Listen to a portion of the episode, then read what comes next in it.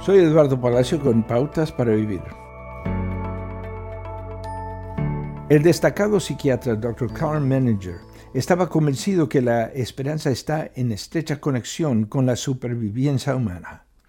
Los capilares de los hospitales coinciden en que mientras una persona tenga la esperanza de vivir, puede soportar grandes cantidades de sufrimiento. A veces asociamos la esperanza con los deseos, la cual tiene una calidad ligera respecto a ellos. La esperanza proporciona la inercia para seguir avanzando en la oscuridad.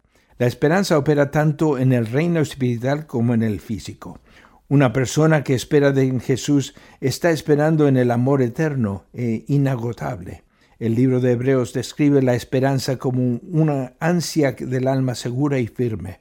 Nosotros, los que hemos huido para aferrarnos a la esperanza puesta delante de nosotros, podemos ser muy animados, dice Hebreos capítulo 6, porque Jesús promete, al que viene a mí, no lo rechazaré. La falta de esperanza se llama desesperación. Si se siente desesperado, recuerde que la esperanza no es como una pluma en el aire, sino más bien es como un mazo. Esperamos la perfección del reino de los cielos, pero también utilizamos la esperanza para sobrevivir en la oscuridad.